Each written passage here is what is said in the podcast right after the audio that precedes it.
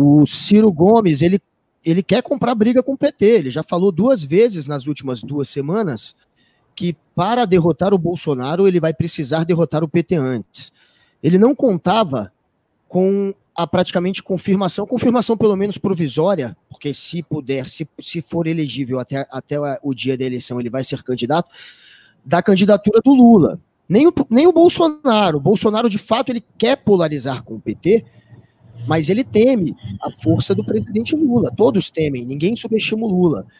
O, o PT venceu quatro eleições e chegou em, no segundo turno de todas as eleições desde a redemocratização, desde 89, em todas. Agora, com o Lula no páreo, é até lógico pensar que ele vai desidratar a candidatura tanto do Ciro quanto de qualquer outro nome da esquerda.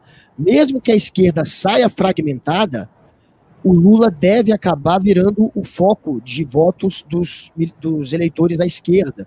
Então, é, ele vai puxar voto, ele provavelmente vai puxar voto do Ciro, que ainda está muito grande, ainda está perto dos 10%, e é, ele vai impedir que outros nomes possam surgir.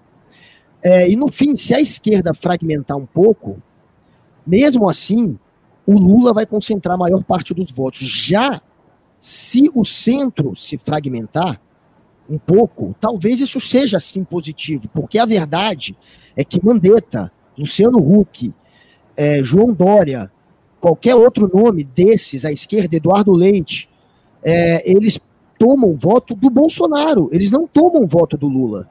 O Lula não vai perder voto para a direita. Então, a direita, nesse momento, do jeito que está se construindo o xadrez político para o ano que vem, está muito pior para o Bolsonaro.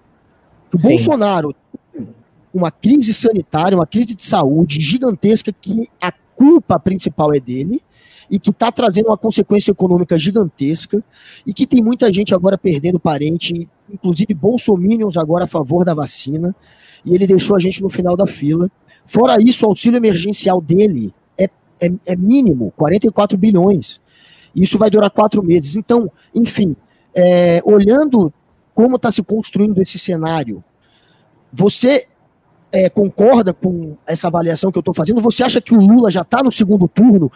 E estando no segundo turno, você, o que, que vai decidir a próxima eleição entre o Lula e o Bolsonaro? É quem tiver menos, é o anti-bolsonarista, quem tiver com mais rejeição, quem tiver mais odiado, é o que vai perder a próxima eleição?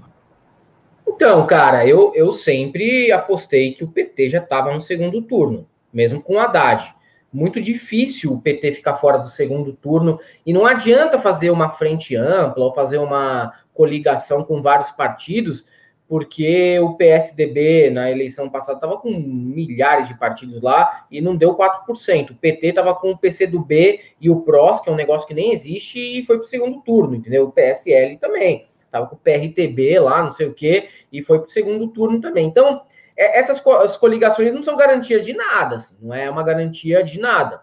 Na, na história dá para ver que não é, é um, algo ga que garante né, uma, uma vitória. Mas se o Lula tiver mesmo com os direitos políticos até o ano que vem, ele vai para o segundo turno.